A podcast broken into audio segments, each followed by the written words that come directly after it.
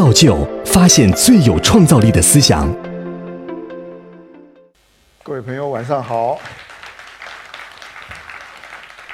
很高兴啊，那个今天跟大家聊聊，就是城市的性格跟想象啊。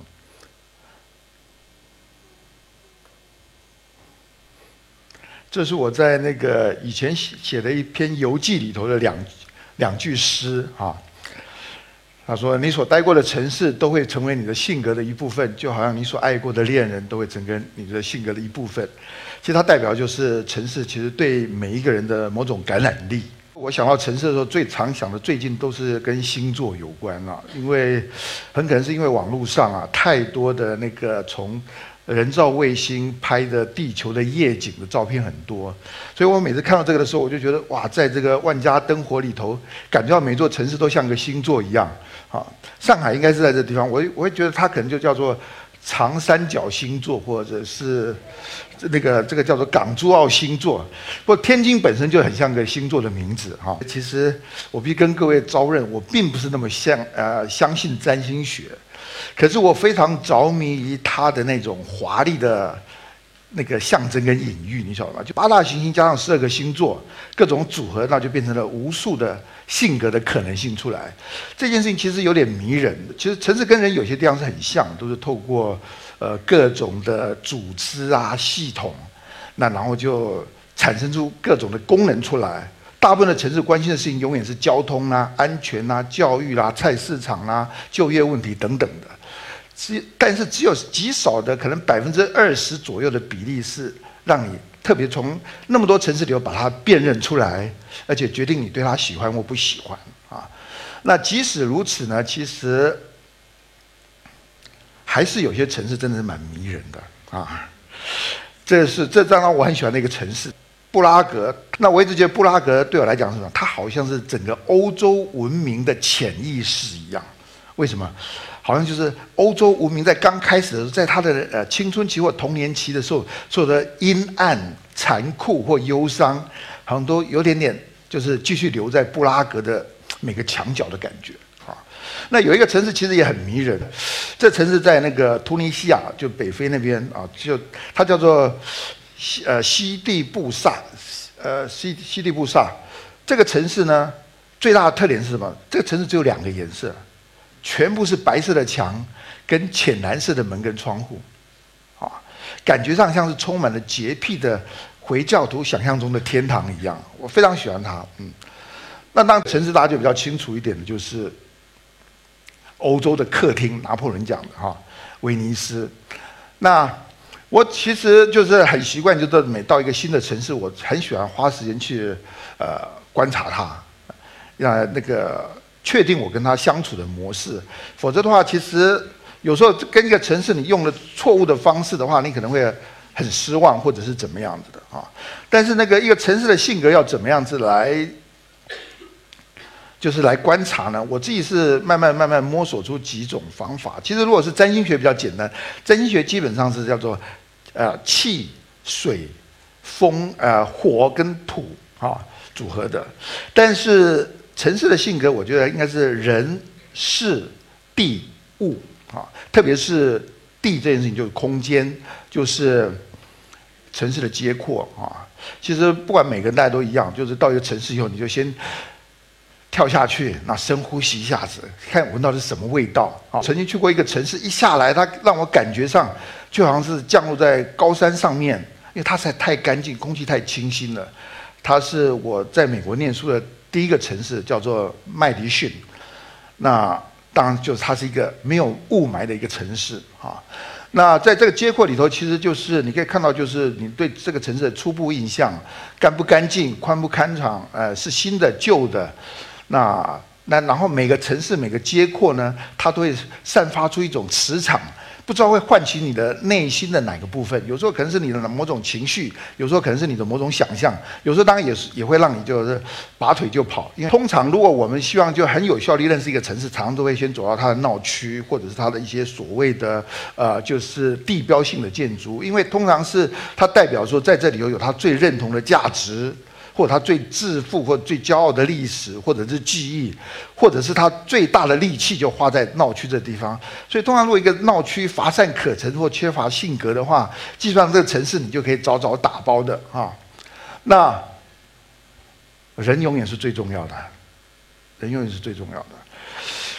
呃，我还蛮喜欢欧洲人对于法国的一个感想，我不知道大家有没有听过。他说法国实在是太棒了，什么都好，可惜那边住了法国人。好，所以人是很重要的啊。那呃，当然就是我们其实到每个地方，其实我们也可以看到，其实不同城市也真的有不同的人，从他的衣着、表情、言行。甚至就是呃，就是走路的速度，走路速度这件事情也很好玩，因为曾经有一个就是调查单位就测验那全世界的那个呃，就是呃都市里头人走路的速度，大家都晓得，越先进的社会走路速度一定越快，一定是东京跟香港最快，那最慢的一定是那种拉丁美洲的国家就走得很慢。就我就觉得我的速度在介于拉丁美洲跟乌龟中间，我更慢。那呃，在居民里头，当然我们其实可以观察，透过捷运、透过市场、透过很多地方，其实我们可以看到各式各样的人。其实在这里，我们就可以感觉到很多很多事情。即使对他不了解，你都可以开始有些幻想跟一些就是你的感觉哈。那但是呢，真正的要去再更了解一个地方，我想可能是透过他的活动跟生活还是很重要的。好，那不同的城市有不同的生活内容，有不同的重视的庆典或者是仪式等等的。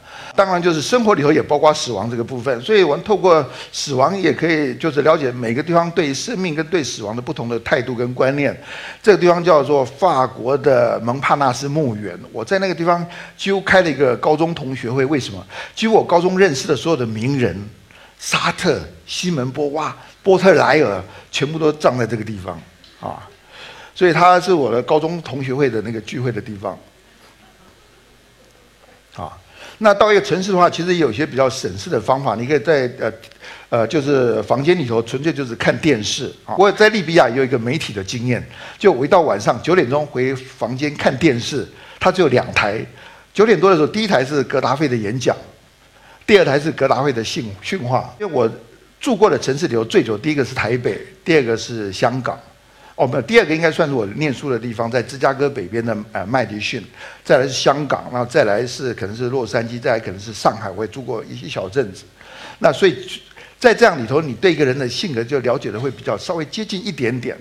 那香港是城市中的城市，它给我很巨大的震撼啊！我对它的第第一个印象就是，它真的是一个垂直的城市。香港是楼房真的是全是拥有全世界最多的高楼的哈，那在什么地方都有，而且呢，它的平均高度好像是从四十层楼起跳，所以我每次看底在呃办公室看底下的时候，我我都会有一个错觉，我总觉得哎，为什么底下它它的高楼的底下地面比别的地方的地面更地面？你知道就因为。通常我是在十层楼的地方看地面，可他是在四十层楼或六十层楼的地方看地面，所以感觉是不一样的。我甚至还跟香港朋友讲过，说其实你们每天大概垂直移动的距离，可能超过了呃平行移动的距离。哦，坐电梯上上下下，上上下下的。啊，那我之所以讲香港是一个垂直的城市，其实最主要其实有一点点暗示的是什么呢？它也是一个最阶级化的城市。啊，就是说，在那地方，每个人其实都是见面的时候，多多多少会去互相辨自己的身份跟分量。那每个人谨守着自己的那个阶级或那个职务的一些呃规则，但是每个人都非常的敬业。就是最让我佩服的是。这张是很特别，为什么？他每到周末的时候，全城的那个外佣全部会出来，然后到处的郊游，坐在各个地方。那所有的本来是非常呃严格、干净、井井有条的都市，就被被被他们弄成像个欢乐的巨大的鸟笼一样。那我是觉得那个是其实很有人情味的，也代表了其实华人社会里头对于很多事情的那种包容的那种那种。与人为善的心啊，香港呢，它就是大家都晓得，它商店很多，所以我发现它有一个文化啊，叫什么文化呢？叫做大店员文化。其实我们在美国念书的时候，发现美国的店员真的很麻烦，就是说，你如果跟他买个麦当劳，你给他五块钱，他要花了大概五分钟才可以把要该找多少钱。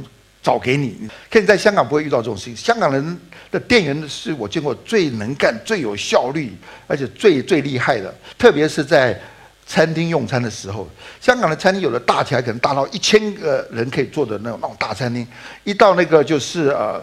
中午吃饭的时候，所有人都涌进来，有定位的，没有定位的，那等着换位置等等的。那然后就是又点菜的，那然后要点各种菜，那然后又各种不同的需求，那然后你还不能送错，而且还要刚好火候又刚刚好，还要收钱，那然后有人还要找东找西的。我自己的感觉是，香港的每天的午餐时间足以颠覆掉任何一个第三世界的中央政府，因为太复杂了。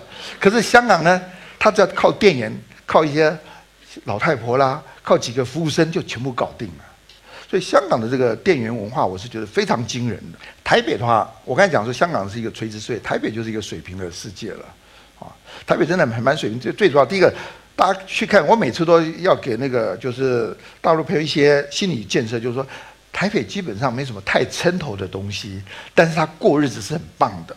这句话其实非常吻合事实，因为第一个台北它是一个盆地，它的地质是松软的，它地震也多，所以你看到它其实大楼相对来讲是不太多的啊。那它的好玩的地方就是在于它其实有些发展是有点根据小市民的本能发展出来的，几乎不是一个所谓的从上而下的一种都市规划，而是聚一聚大家就聚在一块了啊。那它有很有名的所谓的巷弄文化。就在一些小巷子里面逛来逛去的，可以逛很久。特别是在现在的都市，大家同质性越来越高的时候呢，它就产生很多很特别的那种，就是有个性的小商店。我刚才不是讲到城市里头最重要是人嘛，哈，台北的人真的是蛮特别的。哈，我认得有一个朋友，他是某这个呃电脑公司的董事长，啊，可他整天呢就是东玩西玩，他最喜欢做的事情是做菜，然后呢。他的真正的本事呢是研究推理小说，还有大量的呃就是游记。所以我去南极的时候，我甚至到成品书店去。那个时候呢，在成品书店里头，我请他打“南极”两个字，就只出来两本书，叫做《南极仙翁考》。所以呢，我那时候就知道，就跟我这个双鱼座的这个朋友，他借了大概十几斤的书，是跟南极有关的，因为他一直想去。那我还认识一个朋友呢，他是伯克莱建筑硕士，可他一天建筑师都没有做过，他在台北搞公运。那然后没有钱的时候怎么样？他在三支一个山地头种山药，而且还卖不掉。那我还认得有一个，我有个学生，他是医科的医学院的学生，很苦闷。找我来学学写诗，那然后后来他考到呃淡江大学中文系的研究所，那他的写的小说已经得到国际很多大奖哦。那我想讲什么呢？就是说，其实，在台北的人，其实我就觉得，渐渐我觉得，我觉得他有点像是所谓的巫师跟女巫聚聚集的地方，你晓得吗？我就说，香港是大店员文化，台北是小店主文化。就是每一件事情做事情门槛都很低，都一点点钱，你就开咖啡厅，那你就玩一个小店，你就甚至开个出版社，在那个我就在台北市台湾大学附近，我觉得每个面黄肌瘦的人可能都是出版社的老板，因为他门槛就很低，有好几千家的出版社。但是你可以看到，哎，他渐渐就形成一种很特别的氛围。为什么我称他为巫师跟女巫？因为他们呢法力没有大到那种程度，但是可以小到改善自己的生活的一些。就是很满足的部分，而且它会让你相信，哎，其实好像有些东西是不可以用科学来解释的。那再来就讲这个上海，上海其实我虽然真的是住过一阵子，可是我必须诚实招认，我真的对上海毫毫无了解的能力。你想，上海它有很大的特点在于说，它其实是一个中西合璧的城市，而且最最狡猾的一点是，它的中是西方人非常喜欢的中。它的西是东方人非常喜欢的西，所以呢，在上海大家都觉得有种宾至如归感觉，就是哎，我要的大概就是这个样子。可是呢，上海它又非常的矛盾，为什么？因为你说它浪漫，可你又发现它是一个非常浪漫，其实又非常不浪漫的地方。它是一个看起来非常伟大，可是又不太伟大的地方。那它真的是，就是我并不是说它的中西的部分矛盾，我说的是，它总让我觉得有种气很不顺的感觉，就是。就是总觉得好像想拥抱他，可是不晓得要怎么抱。在我来讲的话呢，上海比较像是一个双子座，因为它很矛盾。台北呢，虽然它是水平的，可它不叫水瓶座。台北比较像天秤座，就整天在那抬杠，那是很少做事，不停的争辩事情。香港呢，它有一种奇怪的意志力，它就为了就一直要努力力力争上游，充满了可怕的意志力，所以是天蝎座。我觉得水瓶座比较像的是什么？水瓶座比较像，其实应该是像是旧金山，因为它又是嬉皮的大本营，又是各种奇怪的最新的东西都从旧金山来的。那我觉得北京比较像狮子座，就是死要面子，但是呢，宁可忍受各种的不方便，就是要做的很撑头。我觉得新加坡比较像处女座，所以连。乱吃口香糖都会被罚钱啊！但是我怕再讲下去，要不然就得罪了星座，要不然就得罪了城市。观察城市的性格对我们到底有什么启发？我觉得很多很多的东西。第一个，你当然可以了解不同的那个居民啊，对于美好生活的想象是不太一样的，这是很有趣的事情。其实我一直觉得，对美好生活想象是这个时代的文明最大的动力，就是也也许是为了价值观，有时候为了理想，更有时候是为了消费。反正大家都不停的在激发我们对美好生活的想象，但这些事情呢，有些是彼此相辅相成的，有些是相互矛盾的。所以在这里头，你到底决定哪一样东西的剂量放多一点，哪样东西的剂量放少一点，是不是就同时就决定了这个城市性格的与众不同了？哈，那他也一样可以了解一个城市对个人的影响。例如说，有些时候你在哪个城市待久了以后，像在北京待久了。大家就觉得，哎，讲话就有点大气，金片子就出来了。在上海待待久了，可能就开始有点洋气。那然后在香港的话，你就是哎待久了，你就非常懂得煲汤是实在太棒的事情啊。所以就是，其实城市一直在默默的影响到我们，称它为一种叫做无意识到的文明。就是说，我们因为大家都在这个城市里有生活，所以我们忘记掉我们自己的优点跟缺点。好，我的特点在哪里？所以一定是得透过跟别的城市做比较跟做观察。那也就是说，透过比较培养客观化的心智，见贤思齐啊，见不贤而内自省啊。那我自己就看始发现，就是在看过很多城市以后，我就发现华人的城市都有一些个麻烦的地方，我把它称之为审美的五盲。第一个就是色盲，色盲是指什么？就是说，其实，在华人城市里，我们对颜色的想象力是非常狭隘的。那然后它的那个就是，所以我常很喜欢那种就是鲜艳的颜色或者是对比型的东西。我在配色上面都想象力很差。那我的那个呃，对于灰阶或中性的色调，其实都不太去喜欢。所以我们到处看来看去都是很，就是招摇的那种肤浅的喧哗的那种颜色特别多。第二是直盲，就是对材质对材料，我们对于什么那种就是塑胶布啊，对于什么那种很亮的东西特别喜欢。好，就是常常是大理石配着一个。镀金或者镀铜、镀银的不锈钢，我也觉得这种东西可能会搭配在一起。就它对于质感，哪些质感跟哪些质感相称，我们其实对这事情不太讲究。那形盲指的就是指说，我们对形不太讲究，所以就是有各式各样的呃不准确、不精确的部分。理盲是指的就是我们。认为审美只是一种直觉，可事实上它很多时候是可以被规格化、规则化、理性化，而且就是让它就是就是我们找到一些美学的依据，让它还可以更发展下去。如果只是靠直觉，每一次它都是不可测的啊。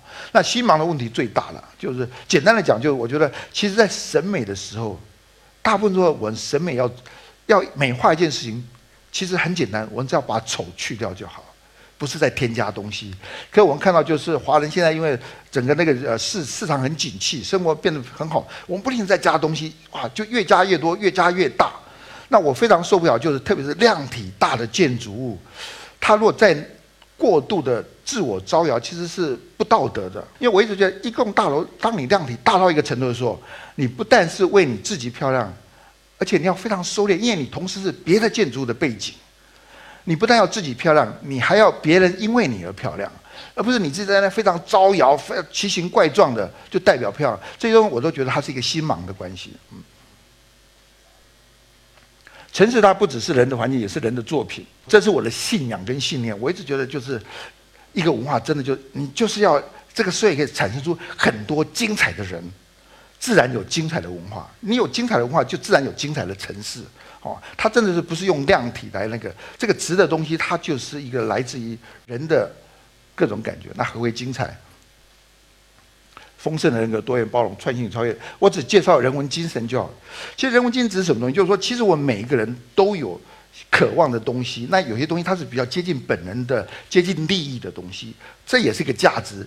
但是当我们愿意为了其他的价值，而牺牲掉比较接近本能的这些价值的时候，就代表我们有人文精神。我们为了环保而牺牲掉什么东西？我们为了个性而牺牲掉什么东西？我们为了弱智而牺牲掉什么东西？我愿意就是为了一些比较就是内省的。价值而牺牲掉比较本能的渴望跟欲望的时候，就代表这个社会有人文精神。那我觉得一个城市最美的事情是一定要具备这一点的，哈，就像人一样，没有完美的城市，但一定有最适合你或者让人家念念不忘的城市。谢谢大家。下载造就 APP，观看更多精彩内容。